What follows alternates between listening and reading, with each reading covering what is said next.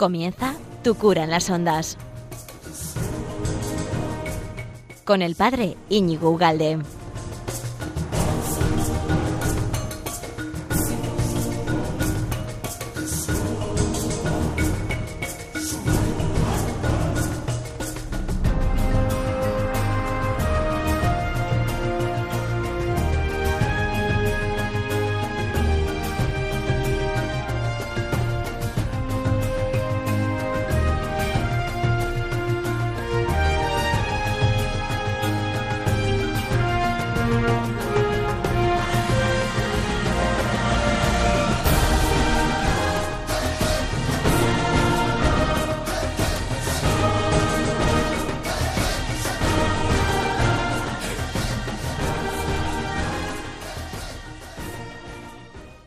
Buenos días, amigo de Radio María. ¿Qué tal estás? Bienvenido a esta nueva serie, este nuevo programa, este, este rato que vamos a estar juntos en, bueno, pues en Radio María y, que ya sabes que luego lo puedes encontrar todo esto en un montón de plataformas, en Facebook, en YouTube, en Instagram, en Twitter, en Evox, etcétera, etcétera, etcétera. Incluso tienes un canal de Instagram si quieres para estemos conectados, absolutamente conectados. Bueno, pues, pues hoy en este bonito 27 de mayo, que ya está acabando este mes de mayo, el mes de la Virgen, y que supongo que habrás tenido algún detallín con ella, ¿no? No sé, algo, algo con, con nuestra Madre la Virgen María que, que nos, eh, bueno, nos acoge y nos, bueno, nos cubre en, esta casa, ¿no? Radio María, Radio María. Bueno, pues eh, en este programa de hoy quería tratar tres cosas. Una de ellas es antipática, me da un poco rabia, pero hay que tratarla porque me parece que tienes derecho a estar, por un lado, informado y por otro lado, a que no te den la matraca, ¿sabes? Pero a veces estar informado hay que darte la matraca, ¿no? Entonces tengo tres temas que sería, uno, eh, ¿en, qué, ¿en qué se basa ¿no? el lugar que ocupa la Virgen María entre nosotros? ¿Por qué la Virgen María tiene la importancia que tiene entre nosotros. El segundo tema que querría tocar contigo hoy es este, el, matraca, pero bueno, pues que, que, hay que tratarlo, que es sobre la eutanasia, lo que se ha aprobado, ¿no? Querría darte dos pinceladas sobre qué es lo que está aprobado hoy en España, que es una, una aberración, pero una aberración absoluta, ¿eh? Y, te voy a demostrar por qué. Y luego querría eh, hacer eh, como un, un puñado, ¿eh? un montón de preguntas sobre qué es un sacerdote, ¿no? Y respondiéndolas, porque se, puede ser que, que, estés habituado, ¿no? A ver sacerdotes, a tu párroco, al coajutor o al catequista, etcétera, y, y haya preguntas que no te hayas eh, hecho nunca, ¿no? Bueno, pues yo voy a hacer como una especie de batería de preguntas, las voy a contestar, y bueno, a modo curioso, y me parece que puede ser también altamente instructivo. Vamos allá, empezamos ya.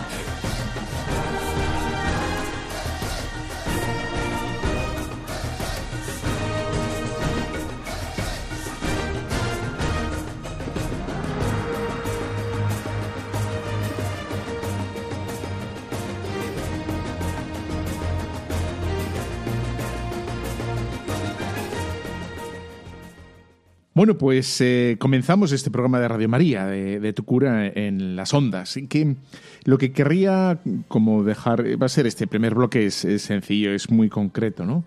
Eh, como apuntalar, eh, recordar, subrayar, sacarle brillo a la idea de, de por qué la Virgen María eh, tiene el lugar que tiene en la fe católica, ¿no? Cuando se supone que la fe hace referencia directa, directa, ¿no? A, Dios. Y cuando hablamos de fe tendríamos que hablar exclusivamente de Dios. Y, sin embargo vemos, por ejemplo, en mi parroquia, eh, una pedazo parroquia que os invito a que, a que vengáis cualquier día, eh, tenemos en el centro del retablo, como tantas y tantas parroquias en España y en tantos lugares del mundo, tenemos una imagen preciosa, eh, devocional, eh, histórica, artística de, la Virgen María, ¿no? Y que, eh, quizá en España no, no chirría tanto, pero algunas personas sí. ¿Por qué la Virgen María guarda ese lugar? ¿no? Y, y aquí mucha gente, eh, bueno, aquí quiero decir, a veces yo lo he escuchado, que se explica ese, ese lugar privilegiado de la Virgen María desde el punto de vista de su discipulado. ¿eh? La Virgen María era, sería la primera, ¿no? La primera que escuchó esa embajada, la primera en creer, la primera creyente, ¿no?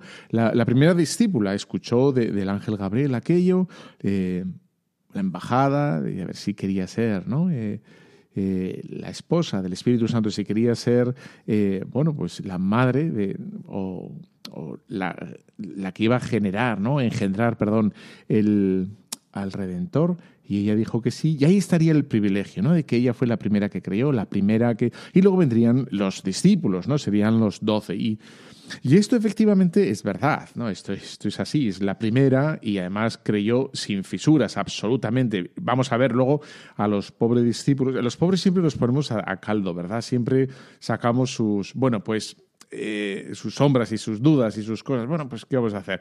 Pero fueron, son las columnas de la iglesia. Vamos a, a subrayar y recordar lo otro también. ¿no?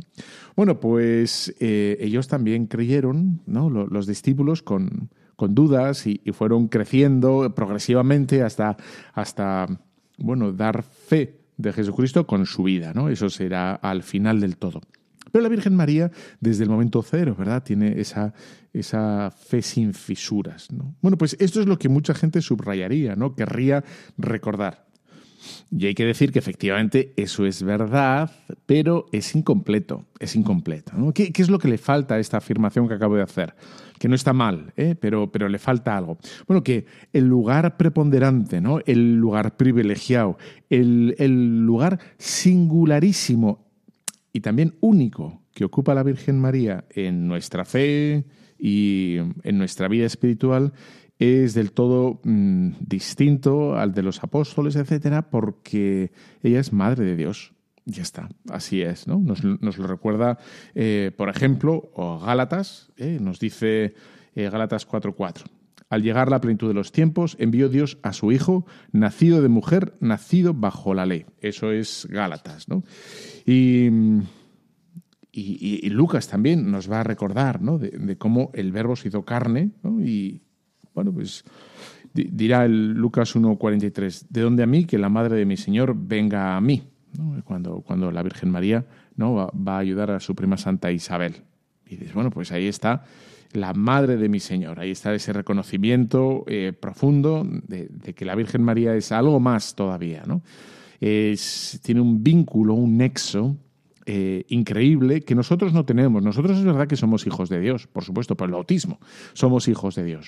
Ella también es hija de Dios, pero no solo es hija, ¿eh? es hija del Padre, es madre del Hijo y es esposa del Espíritu. Las tres cosas. Es decir, que, que tiene un lugar del todo, del todo singularísimo. Y por eso la Virgen María, como nos recuerda ¿no? desde, desde el momento, desde el concilio de Éfeso en el 431, se nos dice, ¿no? Eh, que por nosotros los hombres y por nuestra salvación descendió de los cielos, se encarnó por obra del Espíritu Santo y María la Virgen y se hizo hombre. Eso es lo, que afirmamos. Es, ahí está. En el, en el año 553 se repite otra vez eh, la doctrina de, como de, del recordar ¿no? el nacimiento de Cristo. Dios, verbo nacido del Padre antes de todos los siglos, se encarnó en María por los últimos días. Y precisa que la Virgen María es propia y verdaderamente madre de Dios. ¿no? Dice, hace ya 1500 años, viene diciendo más de 1500, ¿eh? ¿eh? pero ya de forma solemne, de forma eh, eh, pública, clara, defendiéndolo, porque ya había alguno que lo había atacado o lo había puesto en duda y la Iglesia sale al encuentro de esa verdad defendiéndola. ¿no? Por eso, para nosotros, mayo es un recordar ese vínculo y que es un camino, un camino rápido, es un camino, es un atajo para llegar a Dios, ¿no? Es otro camino, es, eh, es a través del corazón. Al Señor no solo le llegamos por, por, el cumplimiento de las cosas, por supuesto que sí, que el Señor le encanta que hagamos las cosas bien, ¿no? Que cumplamos los mandamientos, que, que vivamos de los sacramentos, etcétera. Por supuesto que sí, ¿no? Pero también la vía de los afectos, entregarnos ¿no? y, querer a su madre, quererla y, ese, corazón tiene que estar en nuestra fe, tiene que estar el corazón, tienen que estar los afectos.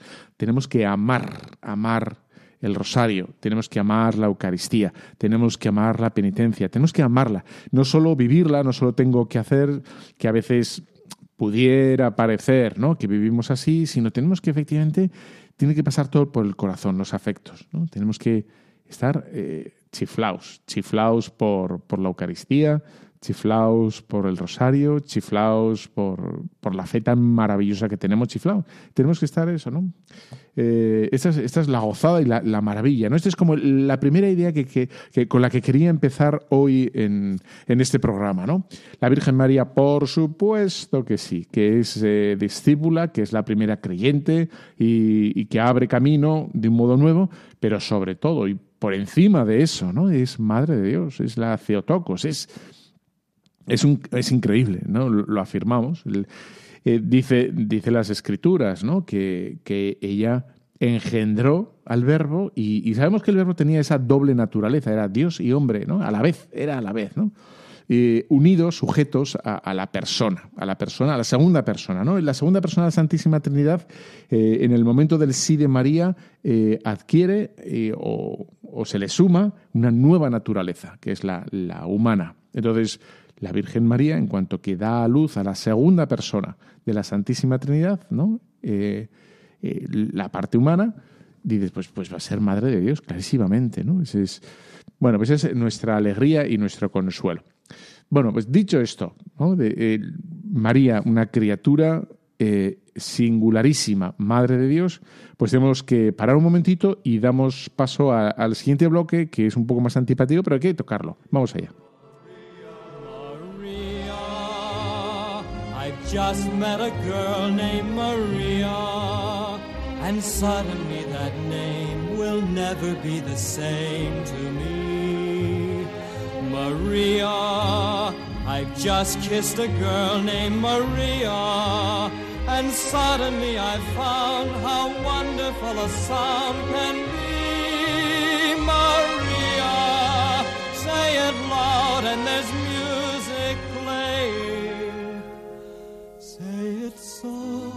and it's almost like praying. Maria, I'll never stop saying, Maria.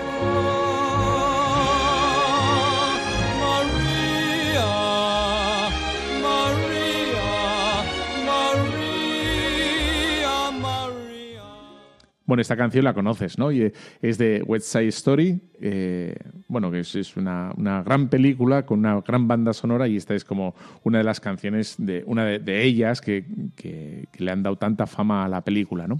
Y que si no estoy equivocado, este, Mel Gibson está haciendo o va a estrenar una, un remake, una nueva versión que habrá que ver, ¿no? Que habrá que ver, a ver cómo, cómo le ha quedado. Si... Bueno, seguro este hombre es muy bueno haciendo las cosas, ¿no?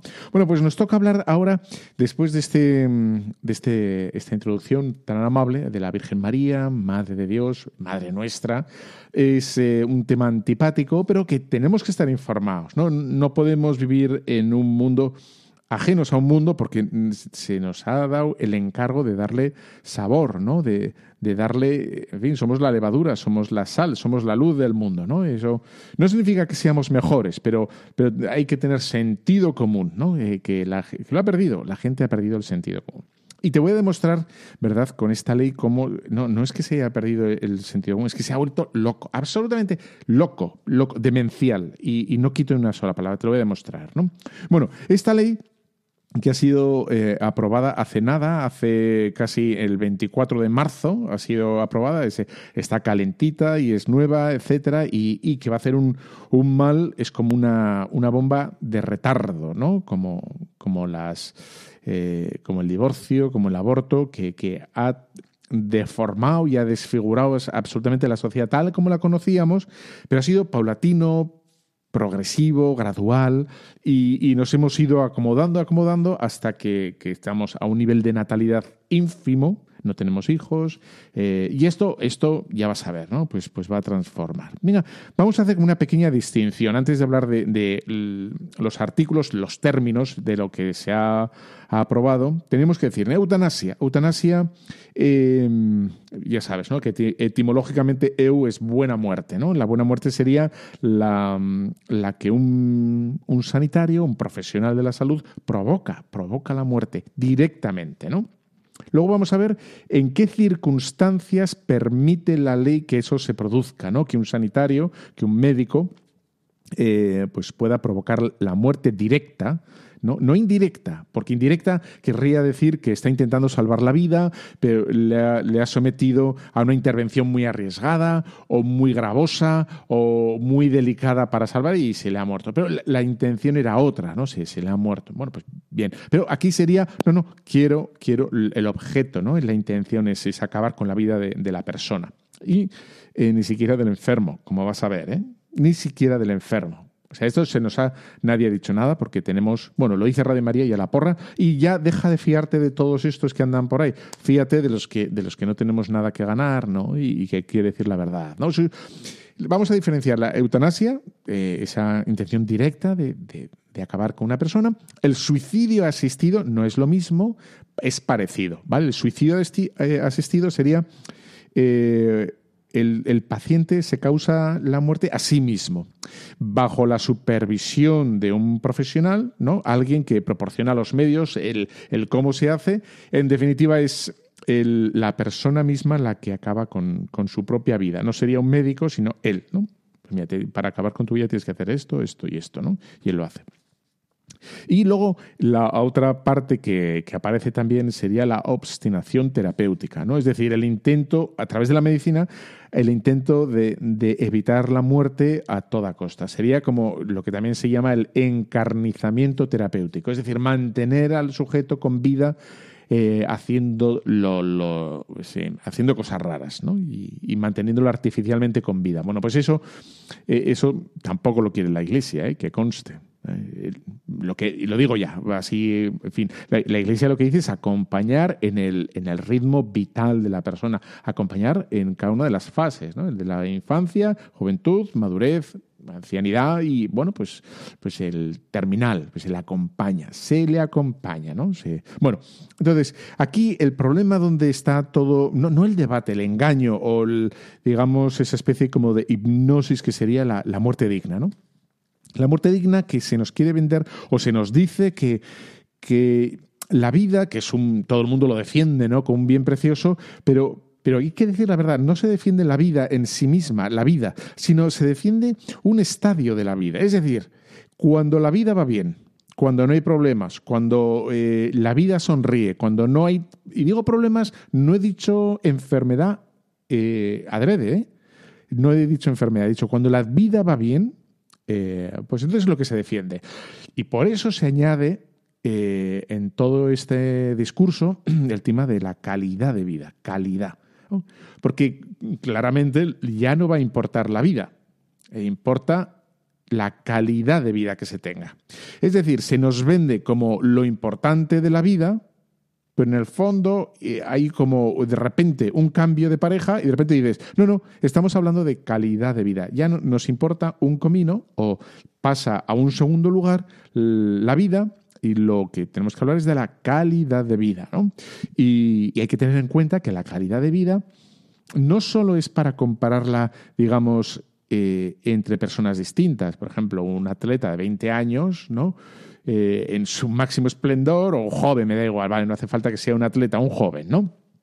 Y dices, bueno, un joven con, con, un anciano de 80 y vamos a poner 90 años. Y de claro, fíjate la movilidad ¿no? de un anciano de 90 años. Necesita, ¿cuánto necesita para vestirse? Pues a lo mejor necesita media hora, no tengo ni idea, no lo sé. A lo mejor me estás escuchando, tienes 90 años, mira, ánimo, eres, un, eres estupendo, eres maravilloso, ahí da igual, ¿no? O sea, eh, vales tanto o más como, como, no, pues como el de 20, da igual, ¿no? Bueno, lo que quiero decir, eh, la calidad no solo, no solo se compara con otras personas, sino con uno mismo. Mi calidad de vida no es la misma que cuando tenía 20 años, ¿no?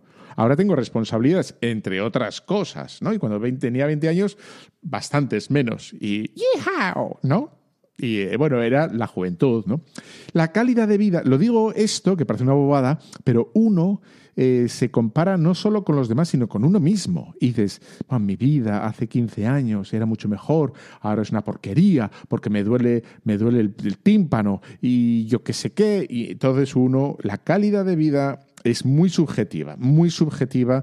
Eh, y por lo tanto es muy es imposible de calibrar. Eh, ¿Qué es calidad de vida para ti? Pues seguramente que no es lo mismo que para mí. y que tampoco es para ti hace 50 años o dentro de 25, ¿no? Entonces, lo que se arguye es a nadie se le puede obligar a seguir viviendo en contra de su voluntad. Y dices, vale, parece, ¿no? Em, la eutanasia es un derecho individual, ¿no? De la autonomía de la persona. La persona, en cuanto que es autónoma, puede decidir, ¿no? por sí misma. Ahí está la dignidad de la persona. Eso es lo que se arguye. En el momento que la calidad personal, la calidad de una persona vital, pues se degrada, como soy autónomo y, tengo capacidad de, todo esto, y pues ahí reside mi dignidad, me la quito de en medio. Claro, pero tenemos que decir, mira, la dignidad de la persona no reside en, tu autonomía. ¿Eh? En absoluto reside tu autonomía. O sea, cuando eh, tenías nueve meses, cuando tenías tres años, cuando tenías cinco años, no eras autónomo.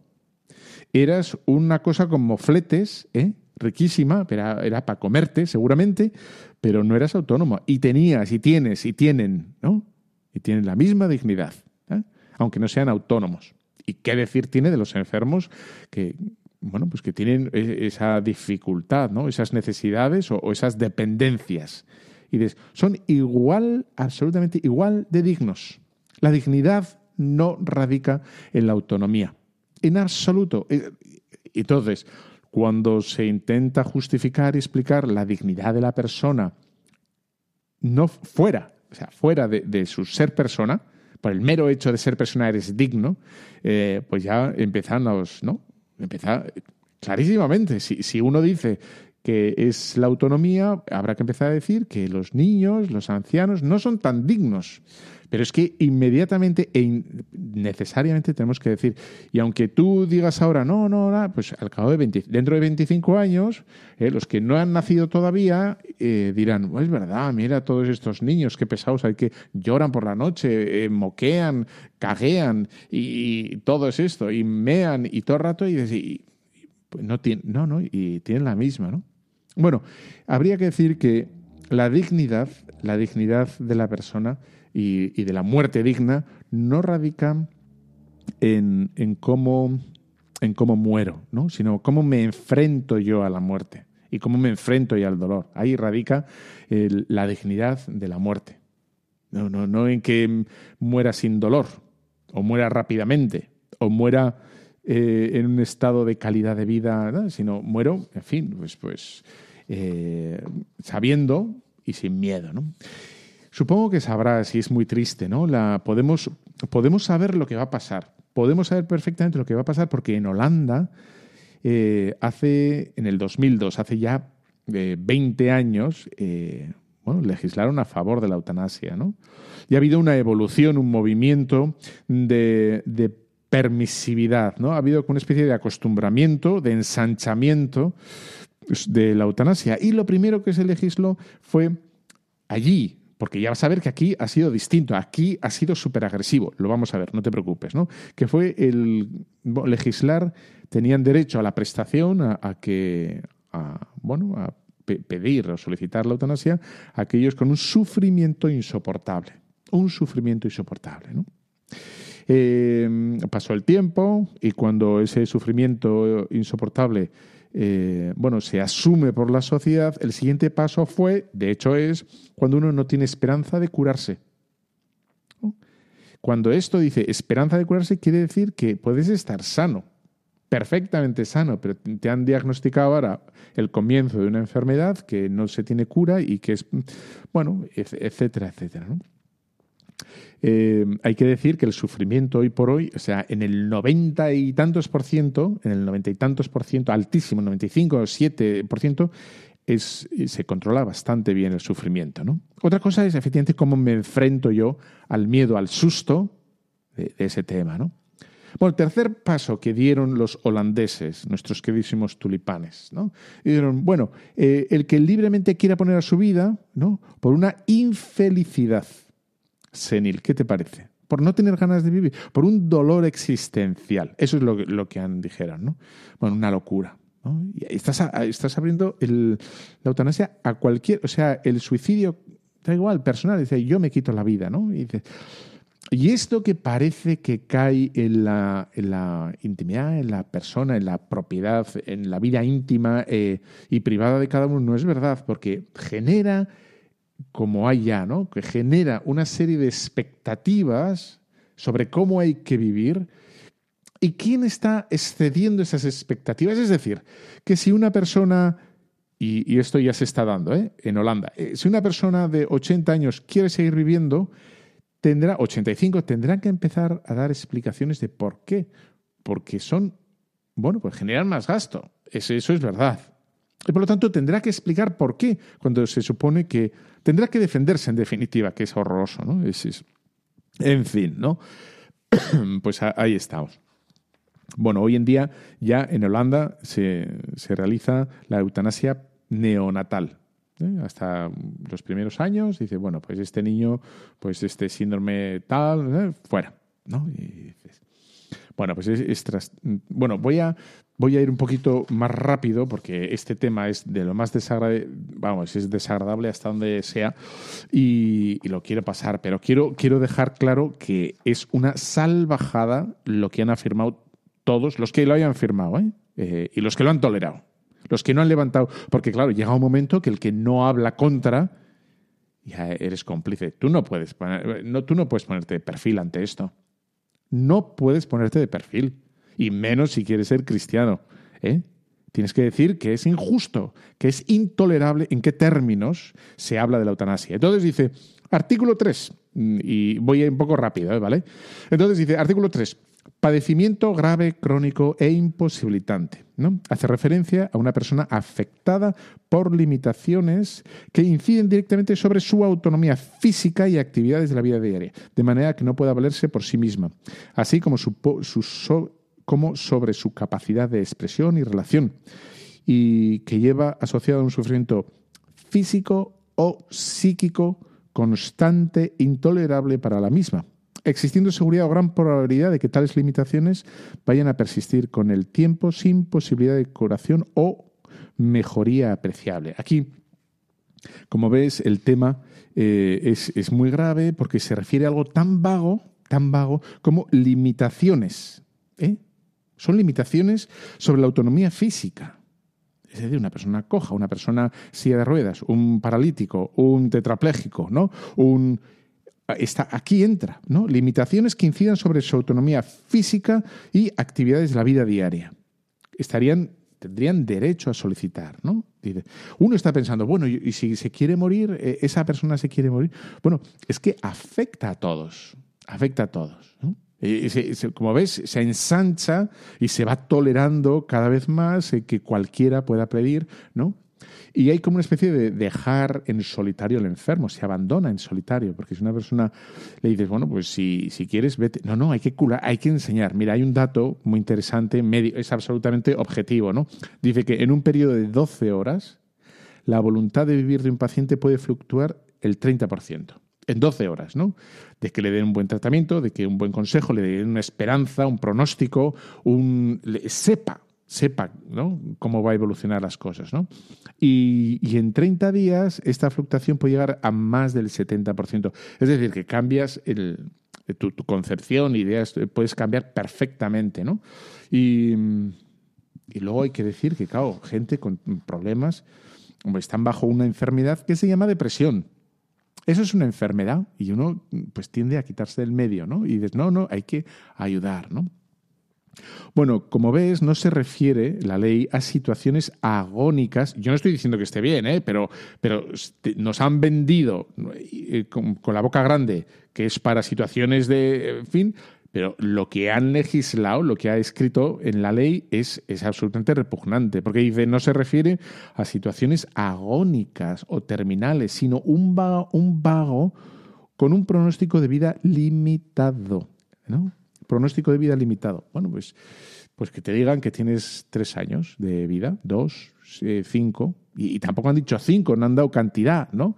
Y siempre que nos den un pronóstico de vida va a ser limitado. Bueno, aquí, como ves, eh, el tema es, horroroso, ¿no? Es decir, que se podrá aplicar la eutanasia en un amplísimo abanico de situaciones que no son, objetiva, eh, no son objetivas y que los médicos no van a poder, digamos, objetivar. yo quiero porque me siento, ¿no? Tengo esta situación, ¿no? De, en fin, de autonomía física, pues eh, muy limitada, pues me quiero ir de aquí. Y vaya, en fin, ¿no? Entonces, mm, ¿y los que no pueden presentar consentimiento? y los que no pueden decir, ¿no? Porque habrá enfermedades que limiten o que imposibiliten el tema de, bueno, de, de, comunicar con alguien, ¿no? ¿Y qué pasa con esos, no? Dice la ley en el artículo 6.4.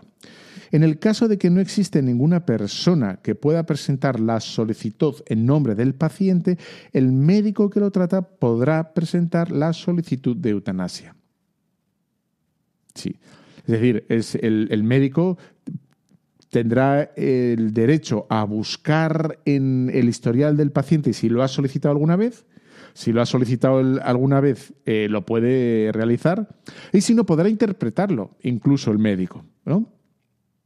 Dice, aquellos casos en los que el médico responsable certifique que el paciente no se encuentra en el pleno uso de sus facultades ni puede prestar su conformidad libre y consciente para realizar la solicitud, de la eutanasia, puede solicitar la eutanasia otra persona o el propio médico. ¿no? Eh, ahí está. En fin, así estamos. Y luego otra, otra cosa bastante repugnante de esta ley es que que se supone que la objeción de conciencia, de los médicos ¿no? que no quieran, eh, podrían hacerlo y efectivamente pueden hacerlo, pero entran a formar eh, un listado. Es como están señalados públicamente. Estos son los que no quieren. Y tendría que ser al revés. Tendría que ser al revés. Tendría que haber una lista pública, clara, de, los que, de los que están de acuerdo con la eutanasia. Porque yo si voy, si ya tengo 75, 85 o 90 años y voy al médico, yo quiero saber si ese médico ¿eh? está a favor de darme una pastilla sin, ¿no? O bueno, si me puedo, si yo puedo eh, negarlo, pues efectivamente no hay ningún problema. El problema es que si yo me quede en una situación de incomunicación, ¿no? Con una enfermedad, yo quiero saber yo quiero saber que ese médico qué piensa de, ese tema, ¿no? Y los que tendría que ser público y notorio tendría que ser los que están a favor. Aquí, incluso la, la ley eh, beta que haya, digamos, complejos sanitarios, hospitales, clínicas enteras que, objeten en bloque, de tal manera que yo pueda ir a la clínica X, la que sea, diciendo, bueno, como aquí la clínica esta es católica, eh, me van a proteger. Dices, no, no puede tiene que ser las personas, ¿no? Y, de tal manera que imposibilita, ¿no? El, o, pierdes la confianza en el médico, es, es así, ¿no? Bueno, ¿qué es lo que cambia en todo esto? Como ves, es un poco terrorífico. Que, primero, el suicidio es ya la primera causa de muerte entre los jóvenes.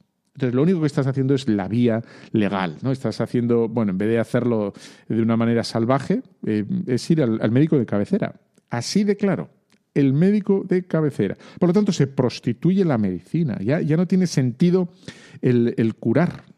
Ahora va a ser el matar. ¿no? Ahí está, ¿no? Ahí está la gran prostitución. ¿no? Y se pierde la confianza, por tanto, eh, con el médico, pues, pues de él, en definitiva, en algunas circunstancias va a depender, ¿no? Que, sigas viviendo o no, ¿no? Eh, es, es, una, es una barbaridad, ¿no? Y en las residencias de ancianos, ¿no? O sea, personas que estén mayores, eh, que no les venga a visitar nadie, que están un poco depres, y, que tengan dificultad de comunicación, se perfectamente la directora o la concejal de turno o el médico de cabecera puede pensar que esa situación de ¿eh? porque es tan ambigua la ley, ¿eh? que, que, no es digna y, tendrá derecho legalmente ¿no? a dar una pastillita o lo que sea, ¿no? Bueno, bueno, te está dejando mal cuerpo, ¿verdad? Y no, no quería, pero, pero es que es que nadie habla. Estamos en, tenemos por arriba a un aparato, un aparato de señores políticos por eso decía Juan Pablo II, ¿no? que los cristianos se metan en política, que se metan en política. Y tú haces el favor que cuando veas una lucecita de esperanza entre los políticos, no digas todos los políticos son iguales, ¿no? Y dices, no, pues este me gusta.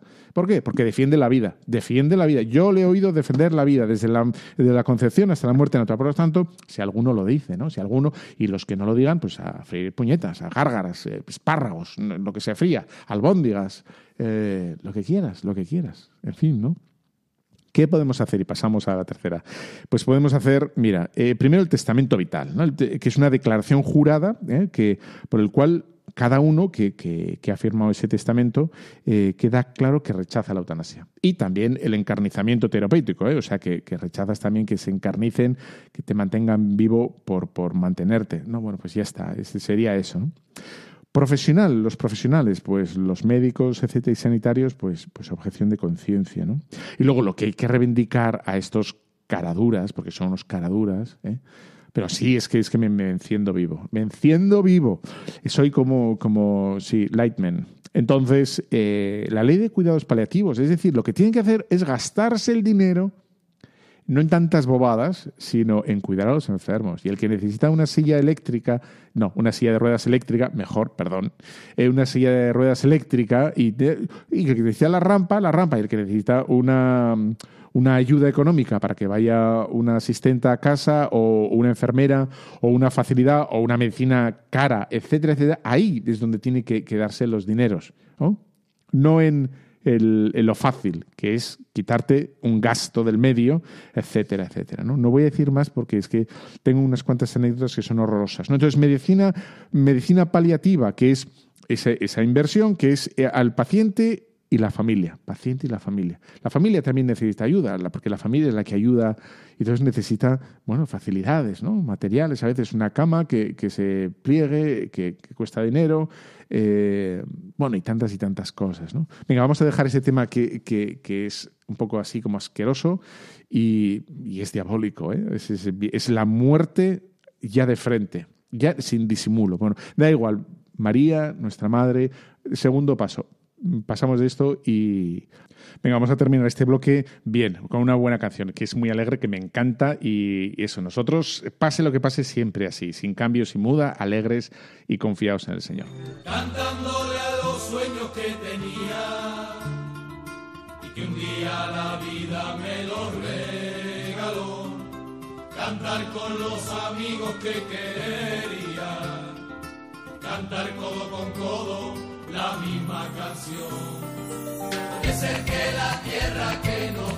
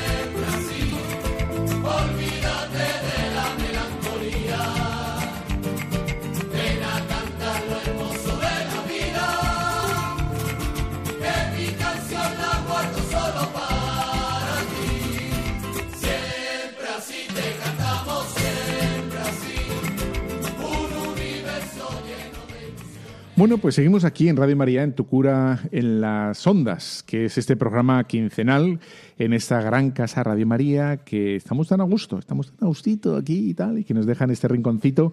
Y luego ya sabes que todos los programas de Radio María, que, que los puedes reescuchar, están todos colgados en la página web. Oye, este que he escuchado, ¿dónde está? ¿Cómo podré...? Página web de Radio María, ¿no? Y este también está ahí, que lo puedes reescuchar, bueno, todos, ¿no? Los de Tu Cura en la Red. Y luego también los puedes encontrar en, en otras plataformas, ¿no? En Evox, en YouTube, en Instagram, en Facebook, en, en todas partes. Incluso hay un canal que hemos abierto de Telegram por si querías eh, estar, ¿no? Para eh, saltar y esquivar los algoritmos que son tan, tan puñeteros. ¿no? Bueno, quería, quería eh, estar este último bloque sobre hablar en vez de perorar sobre el sacerdocio, o sea, sino pregunta y respuesta. ¿Qué te parece? Tengo, he seleccionado un montón de, preguntas ¿no? sobre el sacerdocio y, bueno, no sé si te las habrás hecho alguna vez o no, pero yo las digo y, bueno, yo creo que puede ser interesante, ¿no? Es, entonces, Bien, eso es otra, otra pedagogía, otro, otro mecanismo, otro modo distinto de hablar del tema así un poco más rápido y directo y fa, fa, fa, fa, fa ¿no? Como fuego cruzado, tráfago, tráfago de preguntas y tal. Bueno, sacerdocio, claro, lo primero que tenemos que decir, ¿no? es, es que Dios llama. Y ya está, ¿no? Y es como muy básico, muy sencillito, eh, pero es Dios quien llama dice, quiero que me sigas, quiero esto, ¿no? Que deja todo y sígueme. No es tanto, digamos, el que yo tenga derecho, yo quiero, sino, sino que uno descubre, ¿no? Porque es verdad, eh, descubre que Dios llama y, y es como cuando pregunto a los compañeros o a alguno, y en la página web de, bueno, en YouTube, ¿no? En Pater Ugalde hay, hay un testimonio muy bonito de un seminarista que efectivamente decía eso, ¿no? Que es que, que es que en el fondo sabía que Dios le estaba mirando y le estaba pidiendo y es muy difícil de explicar para los que no han sentido eso, ¿no? Y, que no es una cosa tuya, no es tuyo, es de Dios, porque incluso muchos como que intentan como hacer como que eso cuando estás en el colegio te acuerdas que estaba, a ver, ¿quién se la pregunta? Entonces todo el mundo mira para el libro, ¿no? Para no cruzarse con la mirada del profesor. Pues es algo así lo de la vocación. Bueno, no todos, ¿eh? Hay, gente que, sale a la primera. Pero, mm, pero bueno, ahí está, tal cual, ¿no? Dice, dice Juan Pablo II, eh, el grande, John Pablo Juan Pablo II, te quiere todo el... Ah, Juan Pablo... Ah, bueno, pues decía ¿no? que, que el día más feliz de su vida fue la ordenación sacerdotal, incluso más que, mm, que su elección como papa. Bueno, pues es verdad. Eh, aunque la gran mayoría de nosotros no vamos a llegar a, bueno, a papa, ni arzobispo, ni archipámpano, ni nada, da igual. O sea, la llamada es tan grande porque el papa, o sea, el papa, los obispos no son, bueno, ya lo vamos a ver, ¿no? No son más sacerdotes. O sea, en el fondo la única diferencia es que los obispos pueden ordenar sacerdotes, yo no, bien, pero, pero son, eh, somos sacerdotes, ¿no? Eh, consagramos, perdonamos, absolvemos, etcétera. Bueno, y por lo tanto podríamos decir, ¿qué es un sacerdote para que produzca tanta, ¿no? tanta ilusión o, que deje ese, esa alegría en el hondón ¿no? del alma? sacerdote es hacer lo que Cristo vino a hacer. Ya está, ¿no? Lo que Cristo vino a hacer, que es perdonarnos y unirnos a Dios. Se nos perdona a través de la absolución, del sacramento de la misericordia, el sacramento de la confesión, y se nos une a Dios a través de la comunión. La comunión, estamos en comunión, ¿no? Es lo más grande. Lo más grande es Dios, que está devaluado en esta sociedad, pero yo reivindico a Dios, ¿no? Como gran moneda, como gran. No, no sé si la imagen de moneda es eh, acertada, pero, pero gran valor, el único valor absoluto, y que nos salva, nos salva del materialismo, del egoísmo, de la soberbia, de la sensualidad, de la, del aislamiento, del individualismo, de, de la indiferencia, ¿no? de todo eso.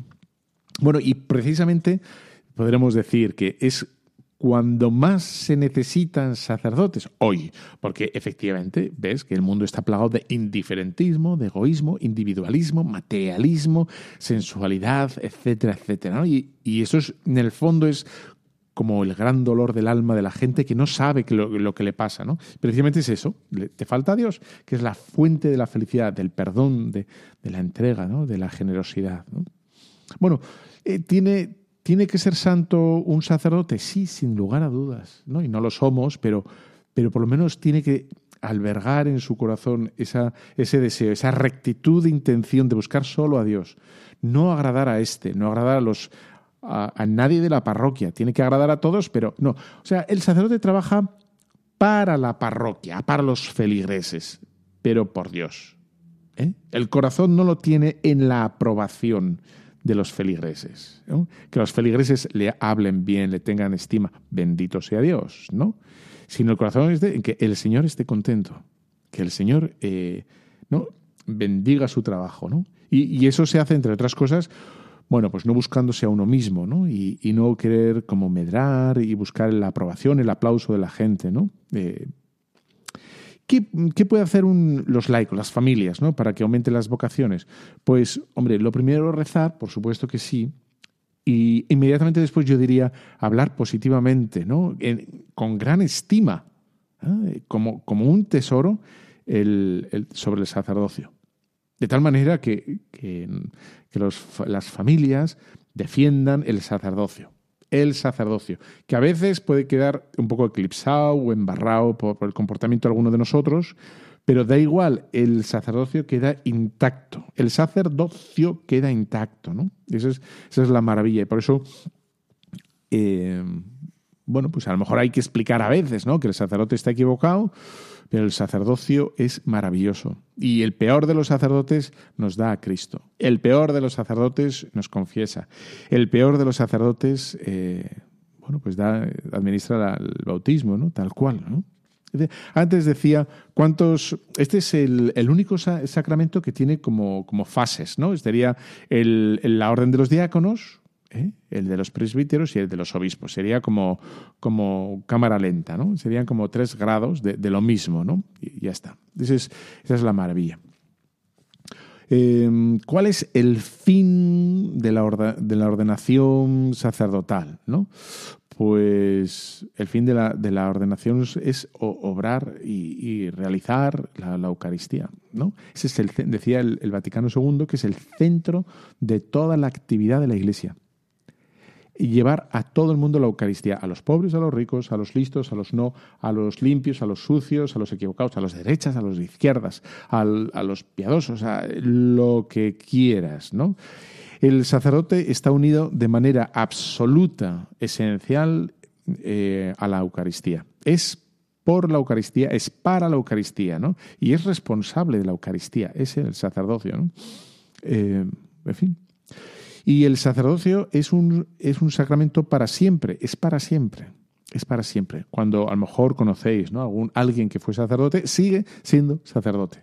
¿no? Aunque esté casado, aunque tiene un sello, ¿no? Es como el, bautismo. El bautismo deja un sello que nadie, aunque luego se haga lo que te dé la gana, ¿eh? Eh, sigue siendo sacerdote. Ya está, ¿no? Mm, no hay más. ¿eh?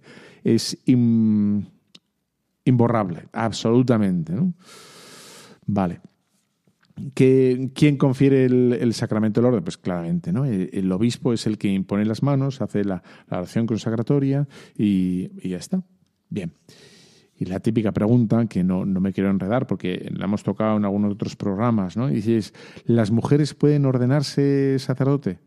Claro, si partimos del, principio, es decir, que no es un derecho, yo no tengo derecho, por muy hombre que soy, ¿eh? no tengo derecho a ser sacerdote. Em, así como tengo derecho, por ejemplo, como cristiano, tengo derecho a ir a misa y nadie me lo puede prohibir. Y bueno, si quisiera y tal, a, confesarme, etcétera, etcétera, eh, no tengo derecho a ser sacerdote. Por tanto, las mujeres tampoco tienen derecho en sí. Está, mal planteado el tema, ¿no? y ya está. Bueno, ¿Quién puede ser sacerdote, por tanto? Pues tiene que ser hombre y mayor de 25 años, ¿no? Tienes que entrar en el seminario y ahí estás pues estudiando filosofía y tienes que estar estudiando teología, ¿no? Y, puedes dejar de ser sacerdote o de, puedes salir del seminario, por supuesto, por supuestísimo que puedes mm, salir del seminario, ¿no? Puedes salir incluso de la, de la cola, de la fila de la ordenación sacerdotal, ¿no?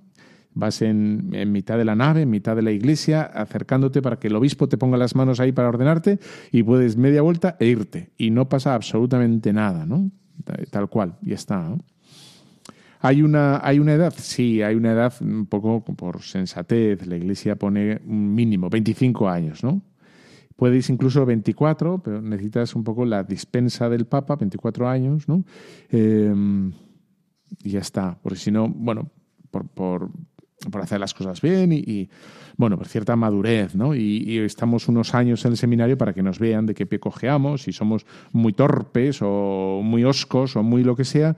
Entonces nos dicen, oye, hijo mío, cambias o, en fin, ¿no? Eh, esto, esto no puede ser, ¿no? Bueno. Em, el patrón de los sacerdotes, sabes, supongo que sabrás, ¿no? Que es el cura de Ars, que es un cura humildísimo, humildísimo, era lo, lo tildan un poco de, torpe mental. Quiero decir que era muy le costaba mucho los estudios, etcétera. Era muy, pero ya ves, ¿no? las maravillas de Dios son por otros lados, ¿no? Y el Señor va por hace sus caminos grandes con instrumentos un poco torpones, pero, pero hace un camino maravilloso. Y, y el Santo Cura de Ars es un ejemplo de, de cómo con el corazón basta, ¿no? Con el corazón, con un corazón enamorado, ¿no? Eh, ya vale, no, no, no, hace falta más, ¿no? ¿Es, ¿Es, aburrida la vida de un sacerdote? No, nunca jamás, no, nunca jamás. ¿no?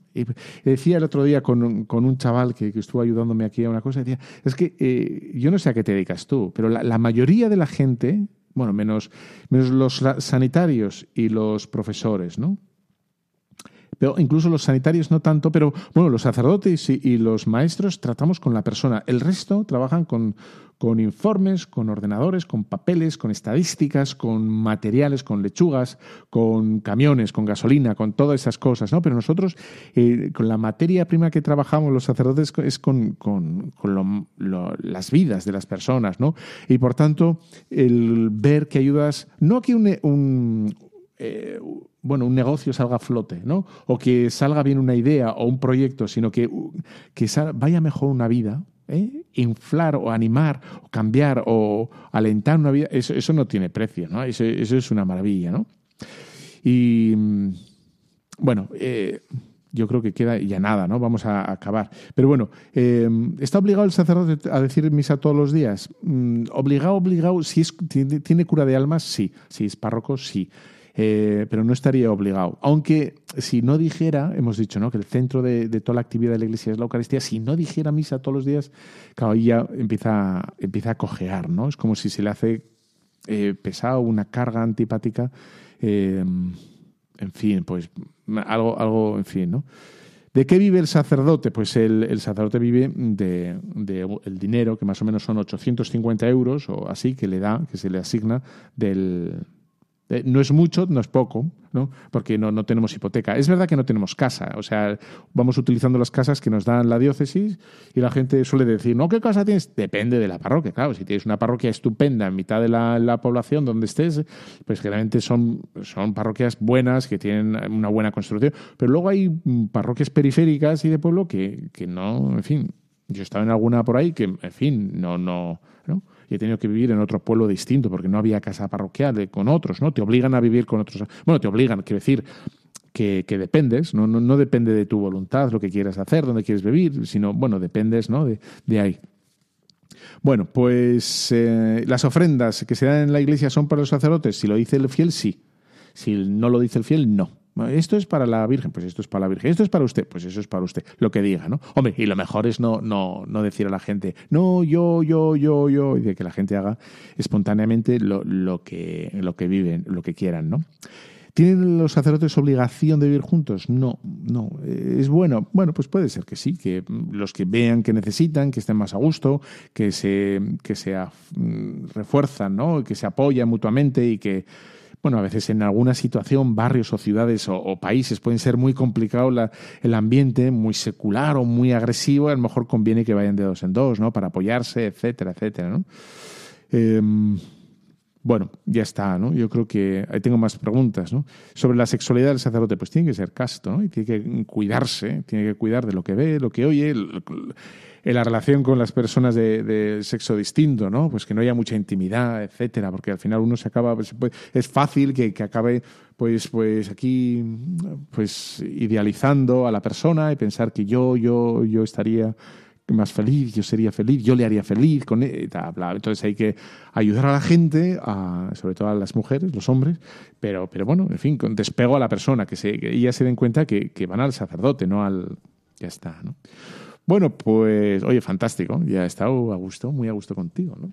Eh, ya sabes, nos vemos aquí dentro de 15 días. Estoy súper ya emocionado pensando en qué vamos a estar dentro de 15 días juntos. Bueno, ya sabes, te lo dejo todo esto en todas las plataformas y te dejo con la bendición de Dios Todopoderoso, Padre, Hijo, Espíritu Santo, descienda sobre cada uno de vosotros. Amén. Un fuerte abrazo.